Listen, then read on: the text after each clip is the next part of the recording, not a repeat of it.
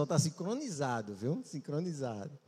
É sempre uma alegria, queridos, estar aqui com vocês e mais uma vez agradecer a presença de todos, né? Creio que você não estar aqui por acaso.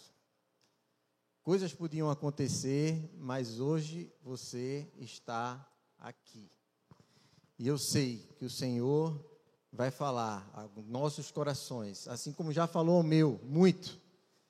Ele vai falar aos nossos ainda, porque ele vai continuar falando hoje à noite. Quem crê que o Senhor vai falar, diga amém. amém. Glória a Deus. Queridos, sem mais delongas, eu queria começar lendo um trecho da palavra de Deus. Com certeza vai estar aqui no nosso telão, você vai poder acompanhar. Está lá em Marcos 4, 35 a 41.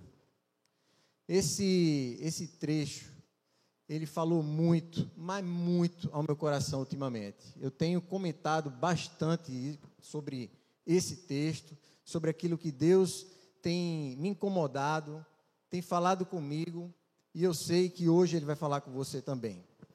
Vamos lá. Marcos Marcos 4 do 35 ao 41. Muito bem, vamos lá. Vamos começar lendo a partir do 35. Naquele dia, ao anoitecer, disse ele aos seus discípulos: Ele aqui está em letra maiúscula, ele é o Senhor Jesus. Vamos atravessar para o outro lado.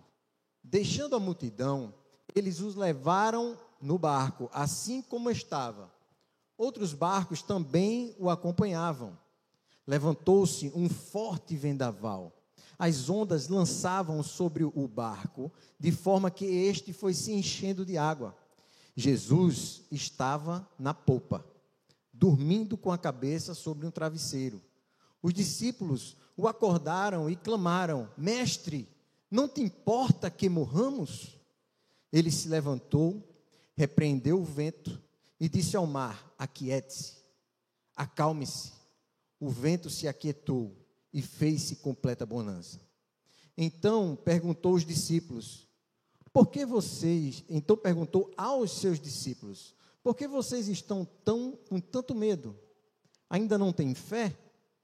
Eles estavam apavorados e perguntavam uns aos outros: Quem é este que até o vento e o mar lhes obedece? Baixe sua cabeça, a gente vai fazer mais uma oração. Pai, em nome de Jesus.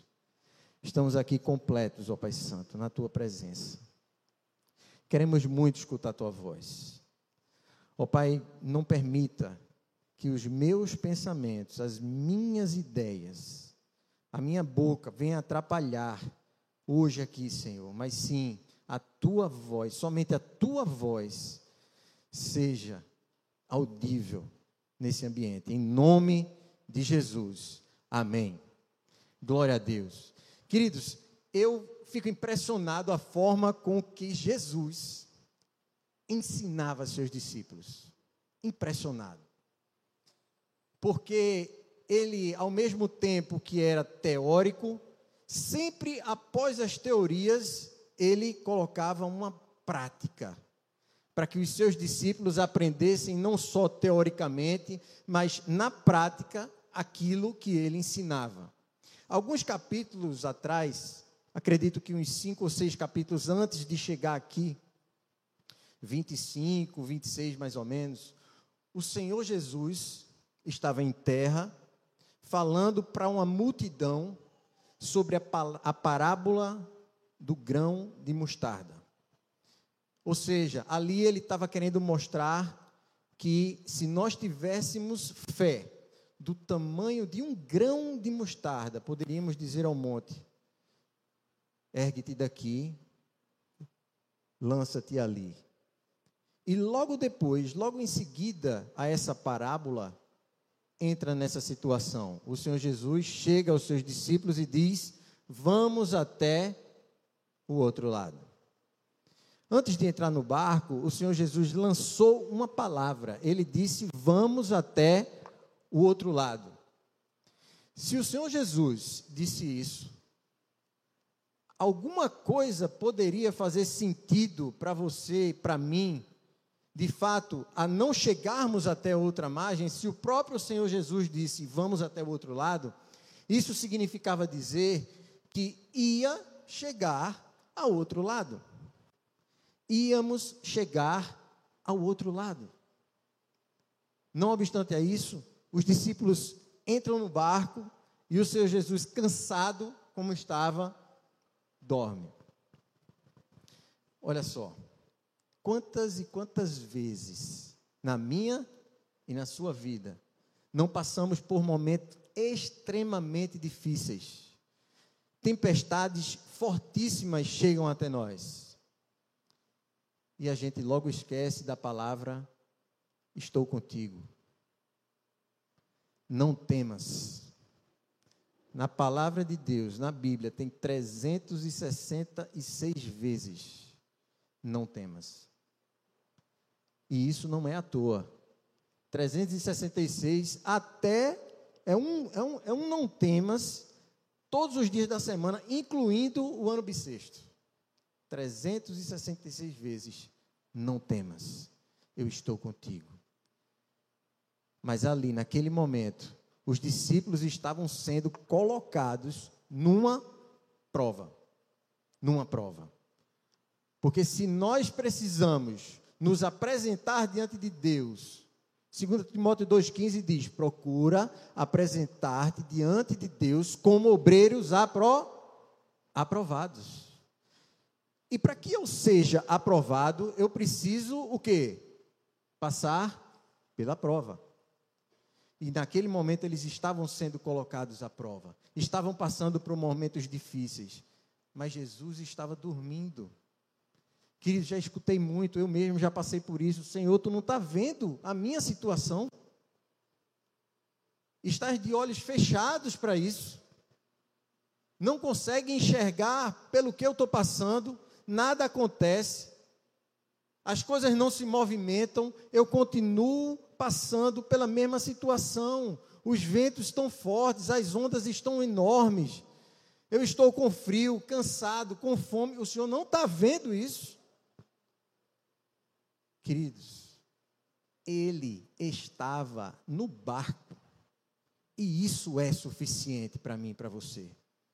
Nada vai acontecer. Ele já disse para mim, ele já disse para você: vamos atravessar.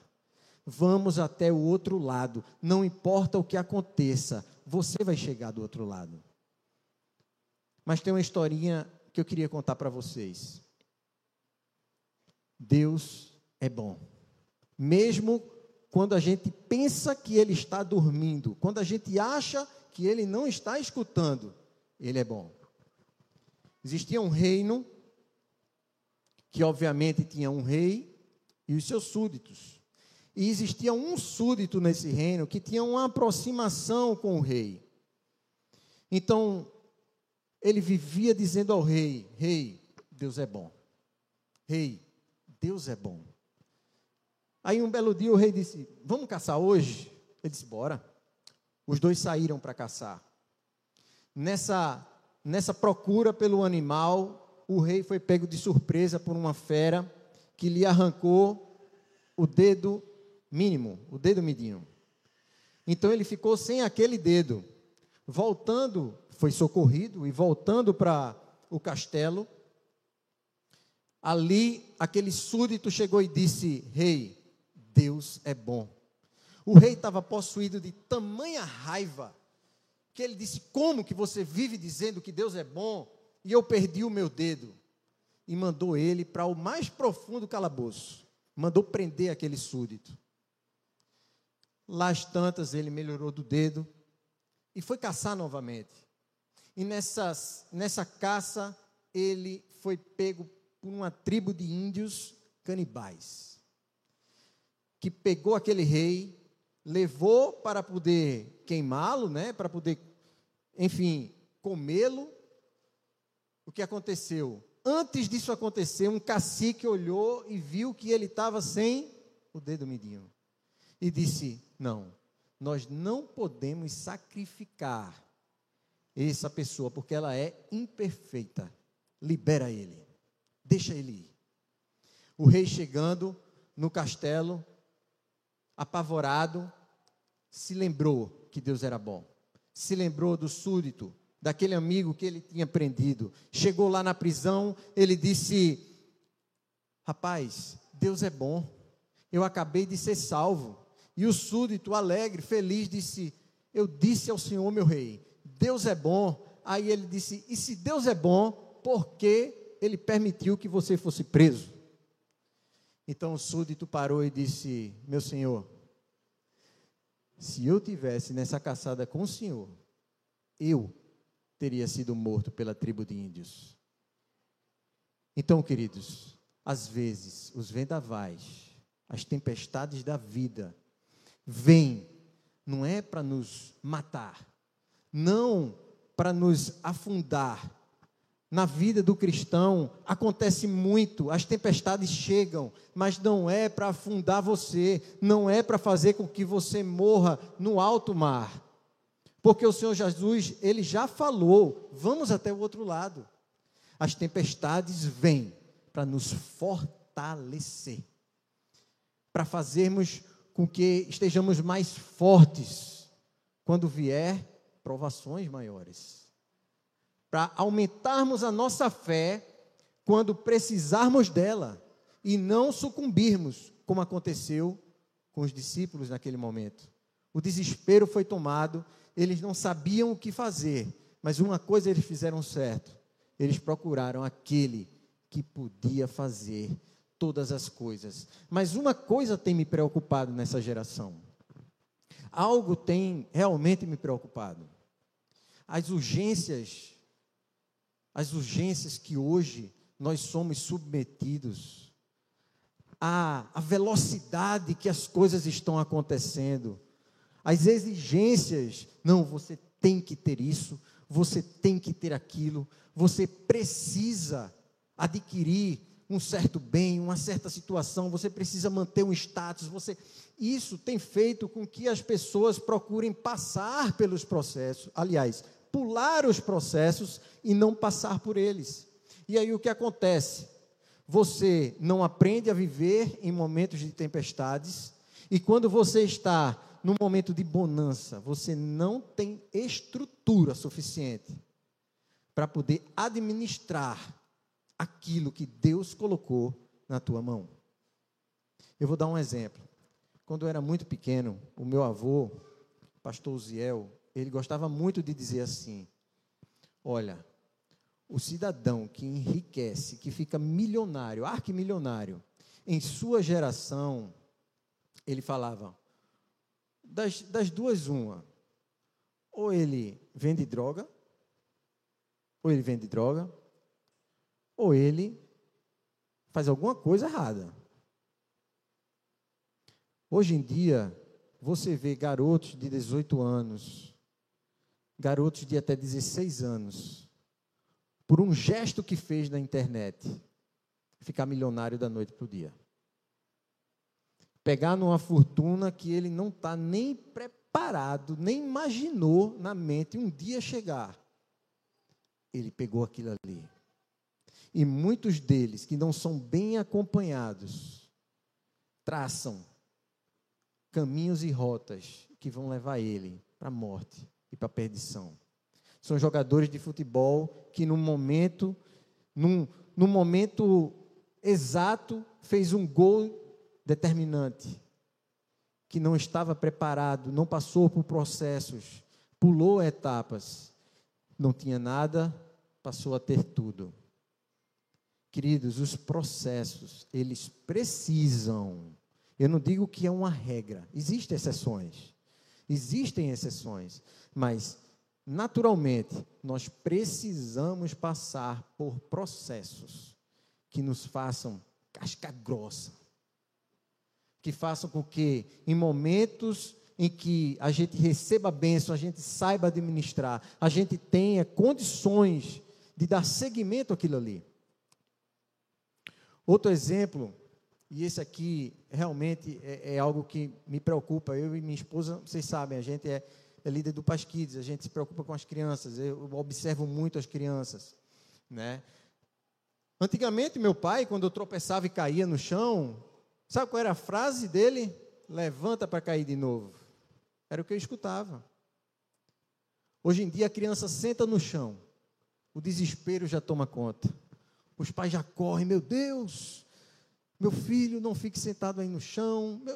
Quando chovia, meu pai dizia: choveu, bota a sunga, o maiô, vamos descer. E eu ia para a rua chutar a lama.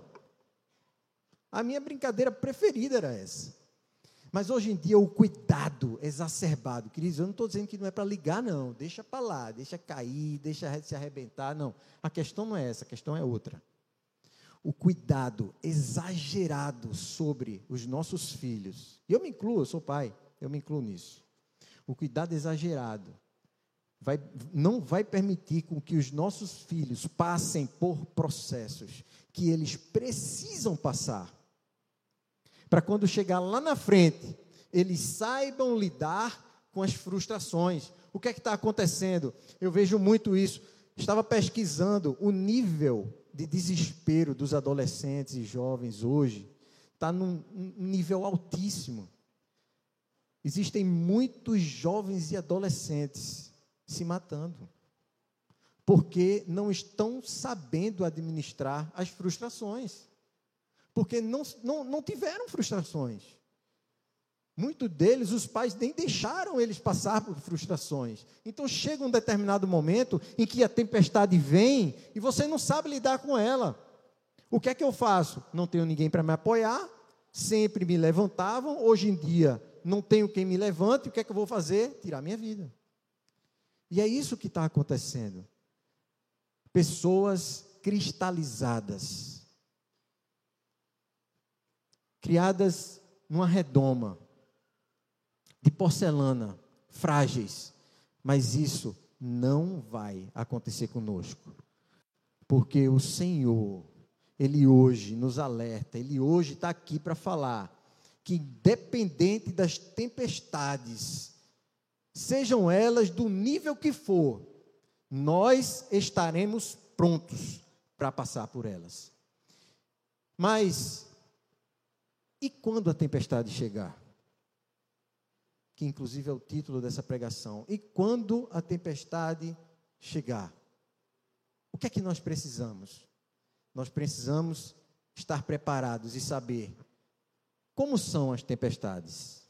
Primeiro, queria conversar com vocês sobre as tempestades, elas são inesperadas. Querido, um momento difícil, um acidente, uma doença, uma notícia que você não esperava por ela. Algo terrível vem e ele não manda um WhatsApp para você antes avisando. Não existe um telegrama que vai chegar lhe prevenindo daquilo que vai acontecer. Simplesmente chega. Acontece. Então nós precisamos estar preparados para isso. Na vida do cristão é assim. Devemos estar preparados para as tempestades, porque certamente elas virão. Número dois, as tempestades são perigosas. No, no, texto que a gente leu, a gente pôde ver, a gente pode ler que as ondas elas varriam o barco de um lado para outro. Fortes ondas, fortes ventos. Existia uma preocupação ali de morte vamos afundar.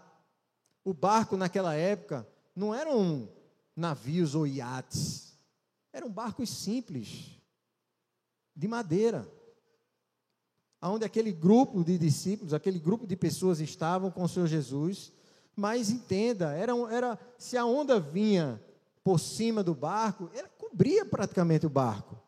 E o desespero era muito grande. Então, as tempestades, elas são perigosas. Se preparem elas são perigosas. Nós estamos passando por momentos de tempestades.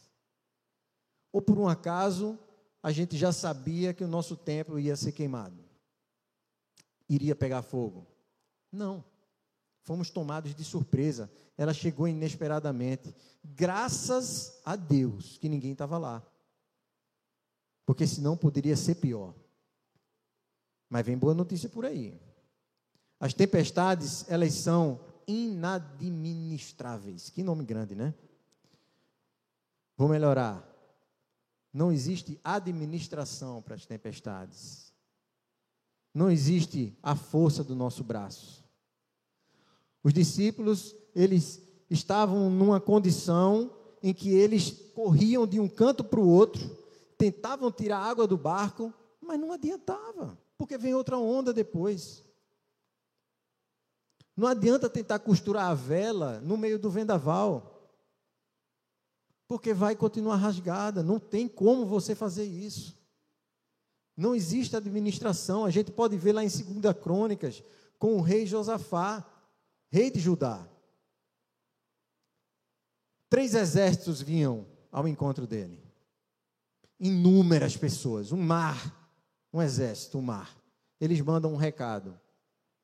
Abusado o recado que ele mandou, que, que aqueles exércitos mandaram. Disseram assim: ó, não adianta nada que você faça, vai fazer com que nós não derrotemos você. Então, num ato de desespero, ele vai até o Senhor apregou jejum ali naquela região, ora, e o Senhor fala com eles, direciona, e a vitória vem.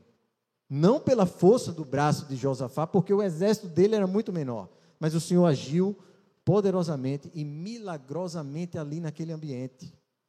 Então, queridos, as tempestades, elas não são administradas por nós.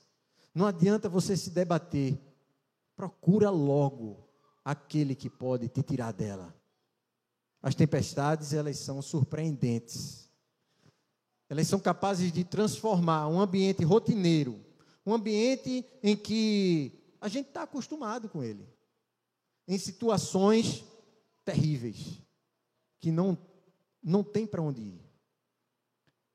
A gente sabe muito bem que dentro daquele barco tinham três profissionais da pesca: Pedro, Tiago e João.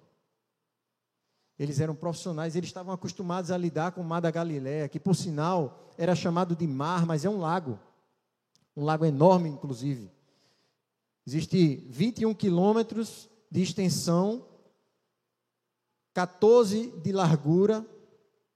Aquele ambiente, ele era em volta de montanhas enormes.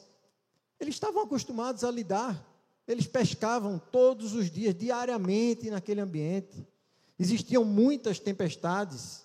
Eu pesquisei também, existiam muitas tempestades ali na Galileia. Então eles estavam ambientados. Mas existem as tempestades, quando elas vêm mesmo, elas nos surpreendem. Existe essa capacidade de transformar um ambiente rotineiro, cotidiano, em algo grande. Mas, queridos, o que importa é passar pela tempestade. E aqui eu elenquei duas maneiras para que a gente pode passar por essas tempestades, que, que a gente pode extrair desse texto. A primeira, sejamos, sejamos humildes. Nós precisamos reconhecer que não temos capacidade para enfrentar sozinho essa situação. Não adianta, queridos. Nós precisamos ser humildes. E o Senhor fala sobre humildade lá em Mateus 5, no Sermão do Monte, ele diz: Bem-aventurados os humildes de espírito, porque deles é o reino dos céus. Ele também fala lá em Lucas 18, a partir do versículo 14b, ele diz: Aquele que se exalta será humilhado, mas aquele que se humilha será exaltado. Portanto, vem um segundo passo: clame pela pessoa certa. Os discípulos, quando viram que não tinha saída, a primeira pessoa que eles procuraram foi o Mestre. É Ele. Ele está dormindo, mas eu vou lá acordar. Não tem problema não. Clame pela pessoa certa, querido. Só Ele é capaz de te tirar dessa. Segundo lugar. Aliás, terceiro passo. Faça as perguntas certas. E aí é o segredo. Sabe por quê? Porque os discípulos, quando foram acordar Jesus, Fizeram tudo errado. Ao invés de eles chegarem e dizer assim, foram humildes, reconheceram que não podiam, foram até a pessoa certa, porém, quando chegaram lá, ao invés de dizer, Senhor, nos ajuda, a gente não tem condição, não. Tu está vendo o que é está acontecendo aqui. A gente não tem outra saída. Nos ajude. Não. Foi que eles disseram, mestre, não te importa que morramos? Meus preciosos, que presunção. A pessoa ir até o Senhor Jesus e dizer: O que é que tu está fazendo dormindo aí? Não está vendo, não? Por acaso o Senhor Jesus não sabia? Eu, eu, eu, não tem na Bíblia, tá certo, queridos? Não tem na Bíblia isso. É só imaginação aqui de Uziel. Mas eu imagino o Senhor Jesus deitado na polpa, como diz aqui, com a cabeça no travesseiro, só dizendo assim: cadê esses caras que não vêm até mim? Rapaz, não acredito que eles ainda não vieram. Cadê? Ou não tomaram alguma atitude? Porque o Senhor Jesus lembra, antes eles disseram, ele disse o quê? Se vocês tiverem a fé de um grão de mostarda. Cadê a fé deles? Rapaz, eu acabei de falar. Eu acabei de dizer para eles. No entanto, agora estão nesse desespero. Eu vou ficar aqui só aguardando. Obviamente que o Senhor Jesus não é sádico assim. É só um pensamento. Mas não fizeram a pergunta certa. Então, fazer a pergunta certa é crucial na hora da tempestade. o, o último passo dessa primeira situação: use as ferramentas certas. Como eu falei, em um ato de desespero, os discípulos estavam querendo tirar a água do barco com a mão, usando as ferramentas erradas. Usar a palavra, porque quando o Senhor acordou, a primeira coisa que ele fez foi dar uma ordem ao mar, dar uma ordem ao vento. Usou a ferramenta certa, usou a palavra de Deus no momento da tempestade e não ficou pegando tudo que estava ao seu redor, agindo descoordenadamente, né, tentando de todas as formas sair dali. Não, não, não, não.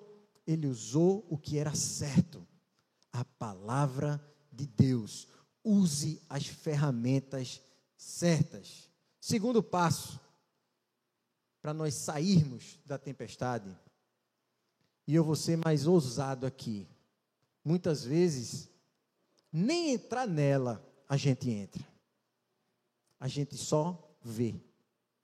E muitas vezes ela passa e a gente não percebe. Como assim, Uziel? Vou dizer. Salmo 25, do 1 ao 3 diz: Os que confiam no Senhor são como os montes de que não se abalam, mas permanecem para sempre. O segredo de vermos a tempestade é estarmos alto. É estarmos bem alto em Deus. Entendeu? É confiarmos que o monte é Ele. E estarmos de cima, porque às vezes nós vemos a tempestade passando e observando ela, mas não estamos nela. Então, estarmos em lugares altos em Deus. Como que eu faço isso? orando, lendo a palavra, tendo convicção das promessas de Deus para a tua vida, o que Deus tem falado para você, aonde é que Ele quer te colocar, aonde que Ele quer, qual o teu destino, qual o teu propósito, para que você veja as coisas de cima, você precisa saber quem você é em Deus, qual o teu propósito aqui na terra. O que que ele tem dito para você, querido? Você vai ver de cima a tempestade. Outra situação, eu até comentei com um dos nossos discípulos, estarmos profundos em Deus. Profundos. Ou você está alto, ou você está profundo. Em, dois, em 2004, 26 de dezembro de 2004. Foi um dia marcante mundial. Houve um tsunami de escalas sem precedente. Ondas de até 30 metros invadiram até 40 quilômetros da costa da Tailândia. Eu assisti um documentário contado por um surfista, que naquele dia, aquele grupo de surfistas que estavam na Tailândia, com o propósito de surfar, decidiram não surfar naquele momento. Então, eles disseram: já que a gente não vai surfar, vamos mergulhar? Então, eles foram até os corais e ali mergulharam profundo. E estiveram lá durante horas, enquanto o tubo de oxigênio, e cada um levou dois tubos de oxigênio, então demorou bastante lá embaixo bastante, bastante. Eles contam que, que olharam para um lado e para o outro. O desespero tomou conta deles. Mas não porque viam onda grande, porque não, é porque eles olhavam e não viam nada. Nos perdemos. A corrente nos levou para algum lugar. Sabe? Foi quando eles avistaram um galho de, uma, de um coqueiro, outro galho de outro coqueiro. Depois disse: não, vamos, vamos, vamos para ali. É lá, a terra é por ali.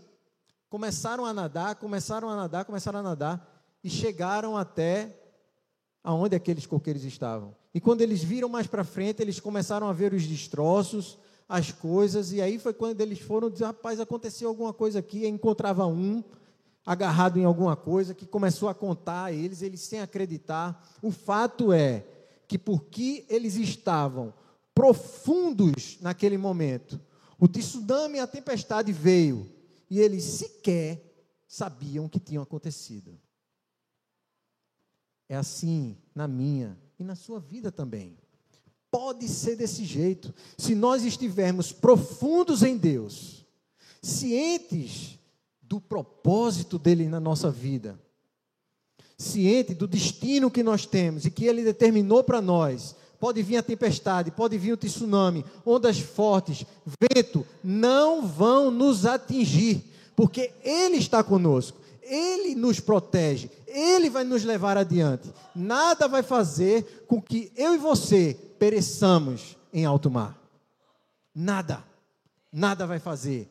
Salmo 34, 19 diz: O justo pode passar por muitas dificuldades, mas o Senhor de todas o livra. De todas o livra. Não é de uma nem duas, é de todas elas.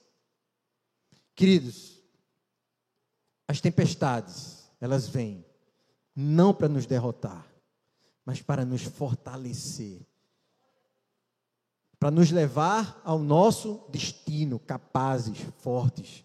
E eu vou dizer para vocês, vamos lá, Jonas, isso aqui todo mundo conhece. Jonas foi engolido por um grande peixe. Mas por que isso aconteceu? Porque uma grande tempestade veio sobre ele uma enorme tempestade veio. Mas por que a enorme tempestade veio? Porque ele estava em desobediência. O Senhor tinha dado uma ordem a Jonas: vá a Nínive. Ele, com medo de ir lá, disse: Não, vou nada. Tu é doido. Em hipótese alguma. Eu vou fazer o seguinte: eu não vou deixar de falar de Deus, eu vou para outra cidade. Eu não vou falar. Ele não mandou falar? Eu vou falar, só que eu não vou para Nínive, eu vou para outra cidade. No caminho, fortes ondas, ventos, tempestades, aquele, aquele desespero no barco. Quando aqueles que ali estavam disseram: Não, é alguém aqui nesse barco que está dando, vamos lá, azar. Está dando azar. Vamos tirar na sorte aqui para ver quem é que vai cair. Caiu logo em quem? Jonas. Lança esse cara no mar. Aqui ele não fica, não. Lançou no mar, as ondas pararam foi quando um grande peixe veio e engoliu Jonas. Esse peixe levou Jonas para onde? Para Nínive. Quando chegou lá, ele vomitou Jonas. Querido, não importa se Deus tem um destino para você, se Ele tem um propósito na sua vida, nem que você vá dentro de um peixe, mas você vai. Você vai. nem que venham as tempestades, façam te jogar do barco, mas algo vai acontecer para te levar ao destino que Deus propôs na sua vida.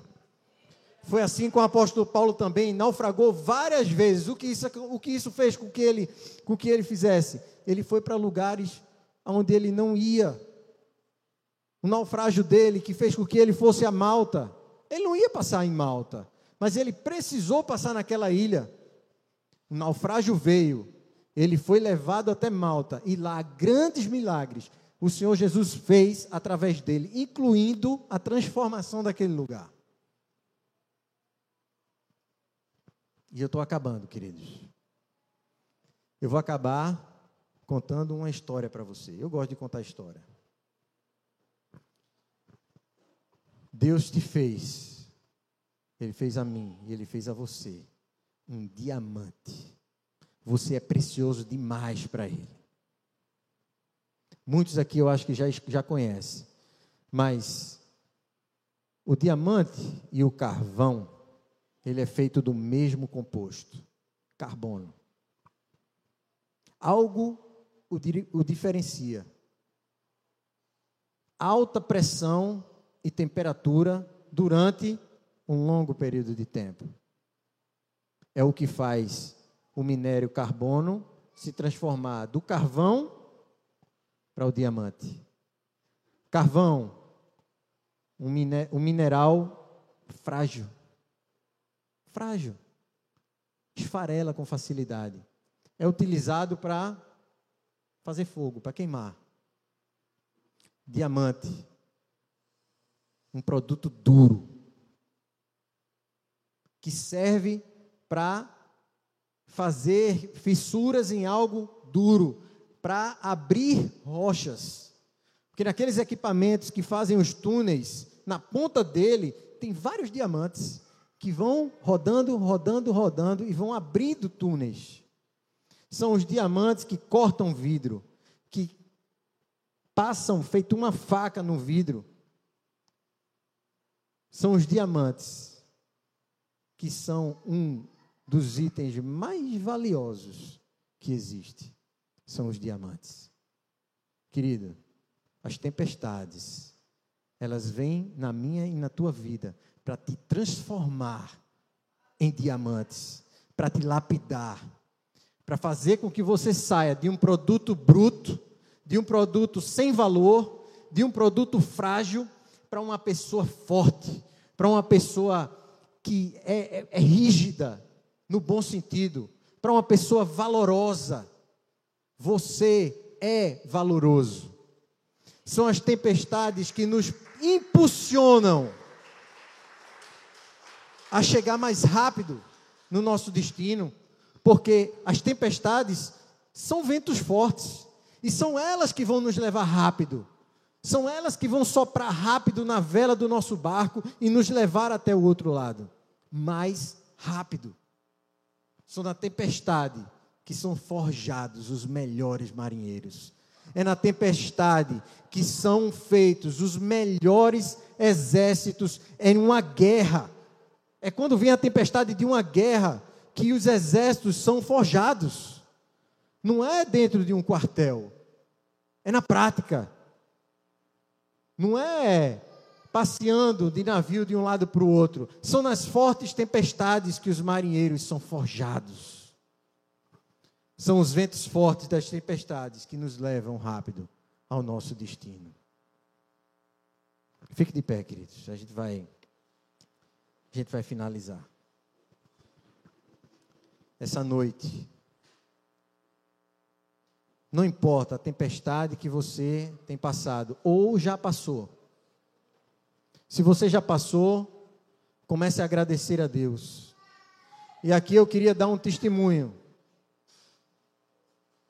Foi na numa das maiores tempestades da minha vida, de escassez, de olhar para um lado e para o outro e não ver saída financeira, de trabalho.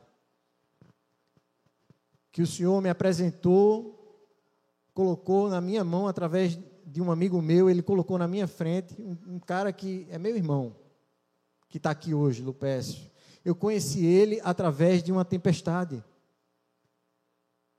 Através de uma tempestade. Num momento difícil que eu estava passando, Deus me abençoou com essa amizade.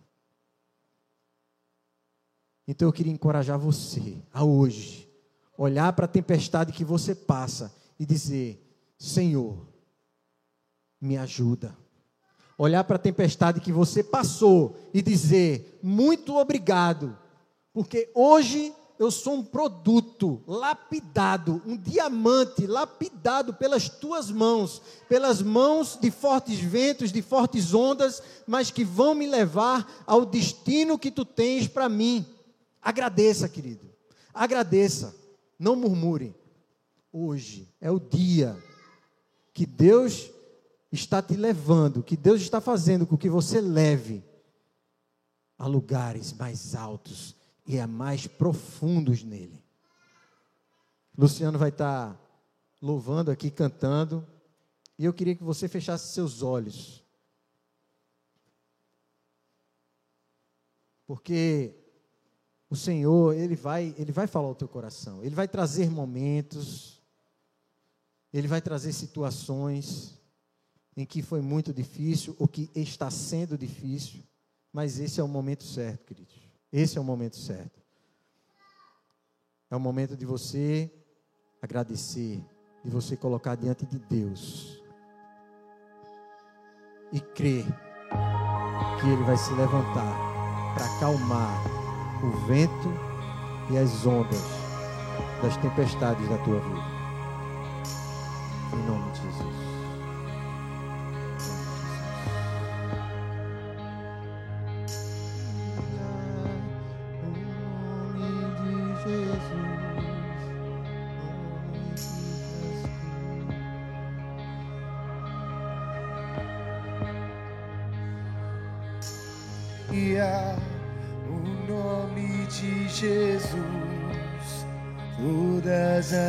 Nações vão declarar.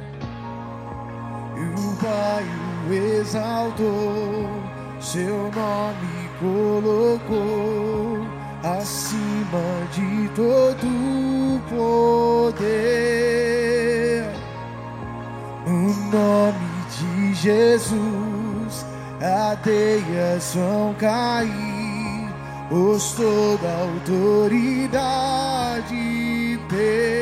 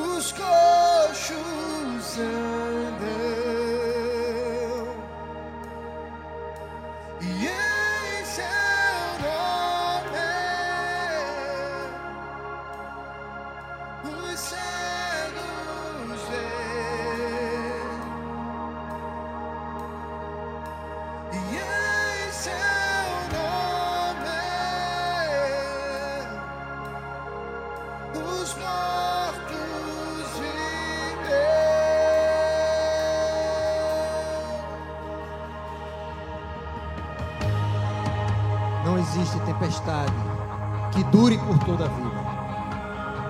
As tempestades, elas, elas têm validade.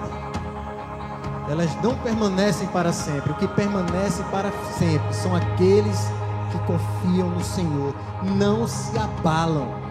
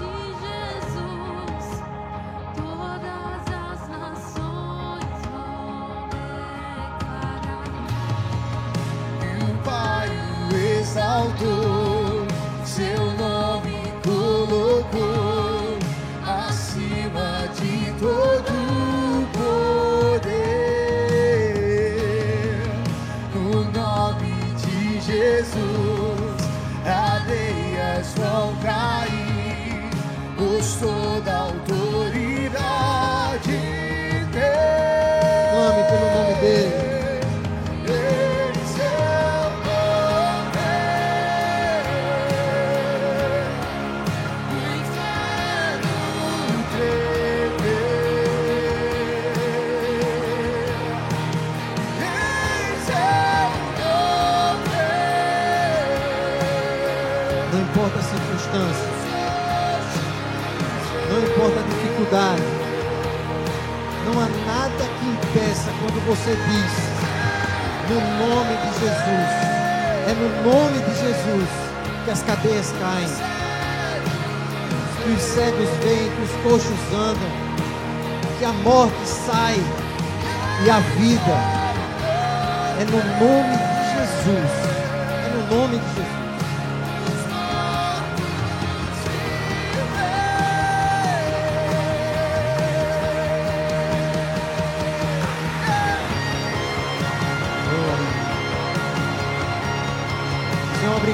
Senhor, porque tu tens feito coisas grandes.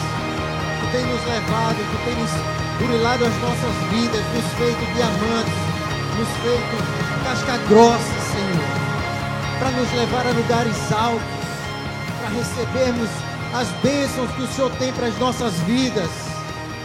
É isso, Senhor.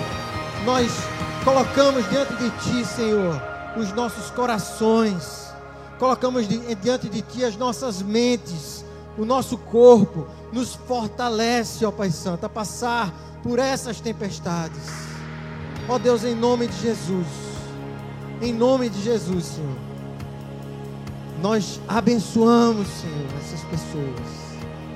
Que se você está passando por um momento extremamente difícil, vem aqui à frente. A gente vai orar por você. Momentos em que as tempestades estão inadministráveis. Não existe mais para onde o que fazer. Eu creio que hoje, em nome de Jesus, os ventos cessarão, as ondas cessarão. O Senhor intervirá na sua vida. Em nome de Jesus. Em nome de Jesus.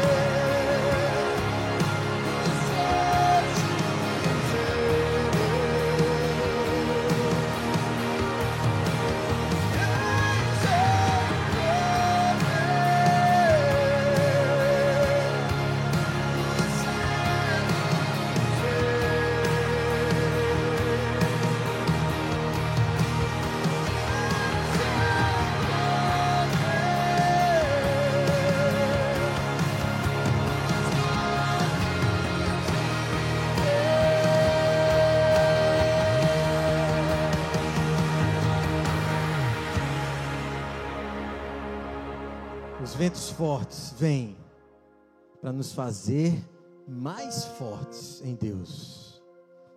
Os ventos fortes e as tempestades vêm para nos levar mais rápido ao nosso destino. Queridos, não é a morte, é a vida. O Senhor Jesus é o caminho, é a verdade e é a vida. E ele diz: Ninguém vem ao Pai senão por mim. Que o Senhor coloque em nossos corações essa certeza de que vamos para o outro lado. Nós vamos para o outro lado, nós vamos chegar lá, querido. O Senhor tem algo grande na sua vida. Tem algo grande na sua vida. Em nome de Jesus.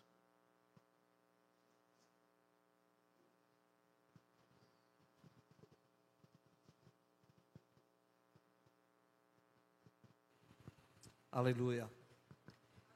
E se a tempestade vier? E se a tempestade vier? Se a tempestade vier, meu amado, você é como uma palmeira plantado do terreno do Senhor, cujas raízes são profundas, e ela pode até dobrar, mas ela não quebra. O bambu, ele, alguns dizem que o bambu, eh, eu nunca pesquisei, mas já vi muitos comentários de muita gente falando que o bambu ele cresce tanto para baixo quanto para cima. Então ele consegue absorver, né, seiva lá do mais profundo solo. Então, queridos, e se a tempestade vier, uau! Nós estamos plantados junto ao rio de Deus. E nossas folhas, como árvore, elas não murcham. E vamos dar fruto no tempo certo. Sempre dá fruto. Amém? Amém, queridos? Eu vou estar fazendo essa oração final. Muito obrigado, Zé, pela palavra. Eu vou estar fazendo essa oração final. Mas se tiver alguém aqui esta noite que precisa reconciliar com o Senhor, ou precisa entregar sua vida de todo o seu coração a Jesus, não perca essa oportunidade. Venha aqui à frente. Alguns dizem, pastor, mas eu já recebi Jesus desde que eu nasci. Mas publicamente, a Bíblia fala que é um ato público demonstrar que nós seguimos Jesus. Quem se envergonhar dele diante dos homens, também ele envergonhará diante do Pai que está no céu. Então, é uma decisão. Quando a gente é criança, a gente não sabe o que decidir. É depois de adulto que nós escolhemos que caminho nós queremos seguir. Levante uma das suas mãos, queridos. Pai, muito obrigado, Senhor, por essa palavra se a tempestade vier e quando ela vir, que estejamos firmes, alicerçados na rocha, que é o Senhor.